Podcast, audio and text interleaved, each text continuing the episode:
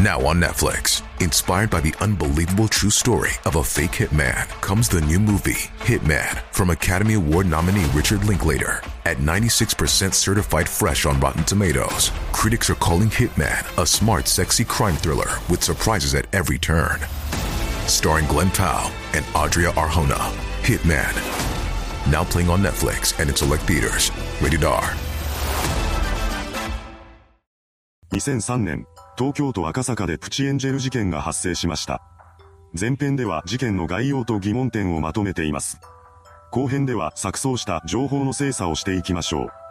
プチエンジェル事件については都市伝説化してしまったこともあって尾ひれがついている部分や勘違いが起こっている部分が存在します。まずは4人の少女が監禁されていた際の状況からです。彼女らはアイマスクと手錠をつけていたとされていますが、この手錠はおもちゃだったことがわかっています。とはいえ、おもちゃにもクオリティの差がありますので犯行に使われたものがどれほどしっかりしたものなのかはわかりません。そしてこの手錠の片方が逃走防止のために20リットルのポリタンクと鉄割れにつながれていました。ここで疑問なのはポリタンクが重りの意味をなさないということです。ポリタンクはそれ自体が重いわけではなく、中に入っている液体が全体の重さになっているだけなのですから水を流してしまえばもはや重さなどないに等しいと言えるでしょう。ですが少女らはそれをしようとしませんでした。パニック状態によって冷静さを欠いていたと言われればそうなのかもしれませんが、数日間もあれば気がついても良さそうなものです。その他、考えられる可能性としてはポリタンクの蓋を接着剤などで固定していた、もしくは中身を液体ではなく、コンクリートなどで埋めていたなどといったものがあります。ただ、そうした状態だったのなら詳細な情報として報道に出ているはずでしょう。そのため、これも謎の一つだと言えます。これ以外の疑問点として、当時のネット上では手錠をされていたのならトイレはどうしていたのかという話が出ていました。こうした謎以上に驚きなのが、実は少女が監禁されていなかった日があるということです。彼女らは監禁された7月13日から警察に保護される17日までの5日間、一度も外には出ていなかったとされているのですが、実際には一人の少女が外出しています。彼女が銀行を訪れて ATM から現金を引き出す姿が監視カメラに記録されていたのです。これは事件発覚直後に明らかにされています。しかし、現在ではこの情報もなかったことにされてしまいました。疑問なのはこの時に少女が助けを求めていないということです。3人の友人が人質に取られていたと考えるのが妥当ですが、確証を得るほどの材料は何もありません。続いては現場となったマンションの情報を見ていきましょう。現場は赤坂に立つ短期契約マンションです。当時の情報を調べたところ、利用者は日本に短期滞在する外国人が多かったことが分かりました。ほとんどの利用者は1週間から数ヶ月の期間で契約するそうなのですが、中には数日だけ借りる人もいたようです。実際、ホテルとして使われることもあったと言います。11階建てだったため、犯行現場となった部屋は最上階の一室でした。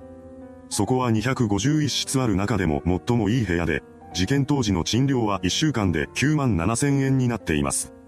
吉里がこの部屋を借りたのは犯行2日前の7月11日でした。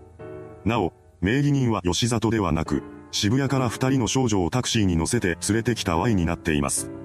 契約期間は1ヶ月になっていました。その他の興味深い情報としては、午後10時以降は出入りができなくなるというものがあります。どうやらその時間になるとマンションの玄関には鍵がかけられるそうなのです。とは言っても、完全に閉鎖されるわけではありません。正面玄関と裏口から暗証番号を入力すれば出入りをすることは可能でした。ただ、監禁されている少女らはこの暗証番号を知りません。とすると、夜中に彼女らが逃げることはかなり難しくなります。もしかしたら逃げようとして捕まった時にはこのシステムが影響していたのかもしれません。ここからはプチエンジェルの実態についてです。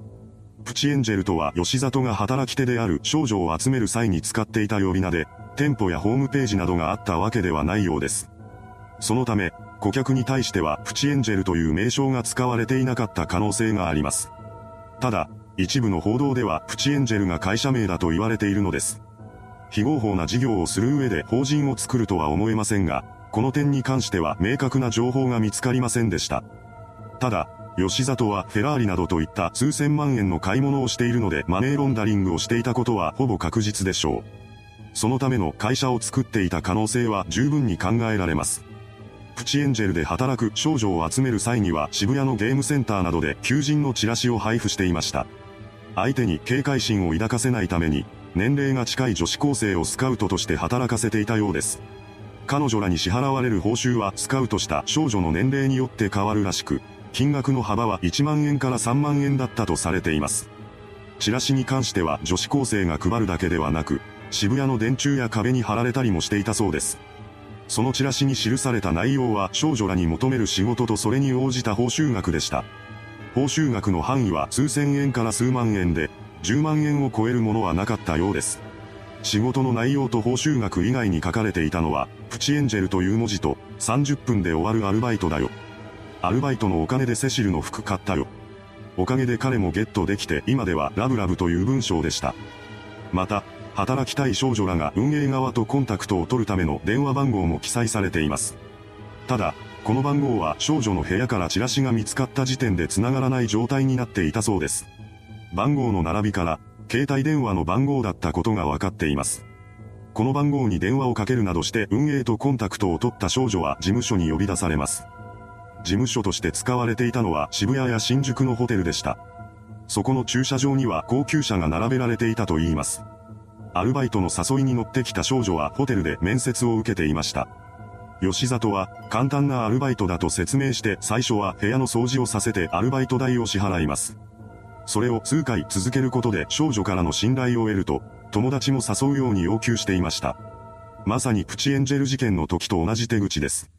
2003年当時は渋谷でデートクラブビジネスが盛んだったという背景があり、東京都内にはプチエンジェル以外にも似た組織が50以上も存在しました。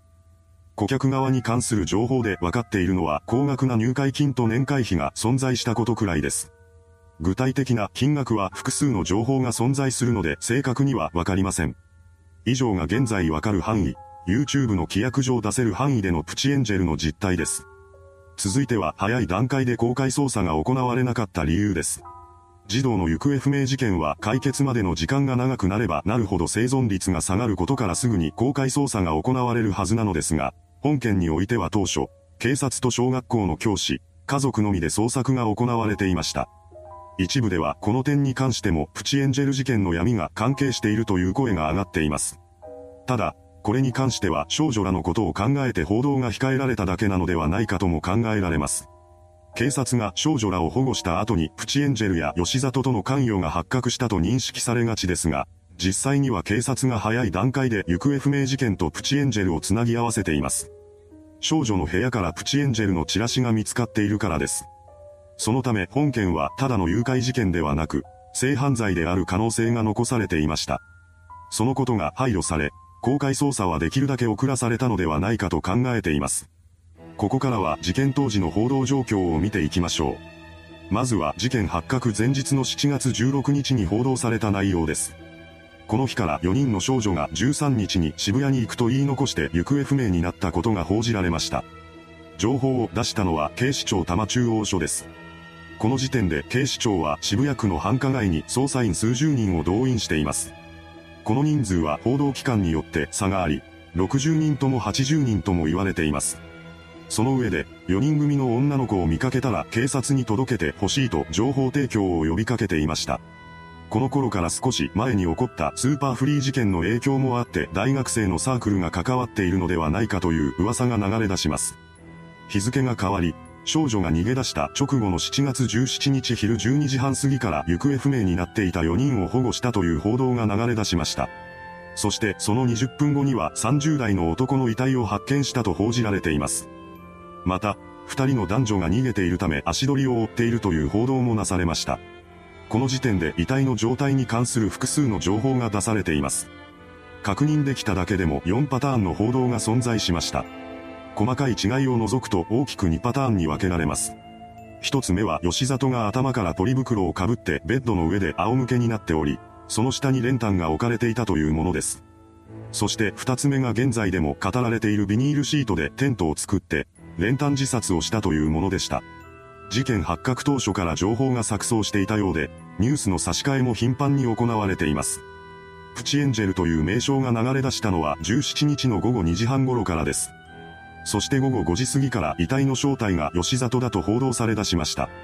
さらに、午後6時前には高校生風の女が共犯だという情報が流されています。この日の夜には見張りの男がいたという話もテレビで流されました。しかし、その数時間後には共犯性がないと判断されることになったのです。事件発覚翌日の7月18日には監禁行為について吉里一人の犯行であるという見方が固まっていました。ただ、監禁や自殺する際に使った手錠や練炭などの購入については別の人物が関わっていた可能性もあるとされていたようです。この日、テレビに出演したコメンテーターは、裏社会で彼が犠牲にされたのではないかとの持論を語っていました。これ以降、プチエンジェル事件に関する報道は極端に減っていったようです。いかがでしたでしょうか？プチエンジェル事件に関する動画はもう一つ続きます。後編のパート2では吉里の生い立ちや事件後の少女たちの生死、顧客名簿などに関する情報の精査を行っていきます。それではご視聴ありがとうございました。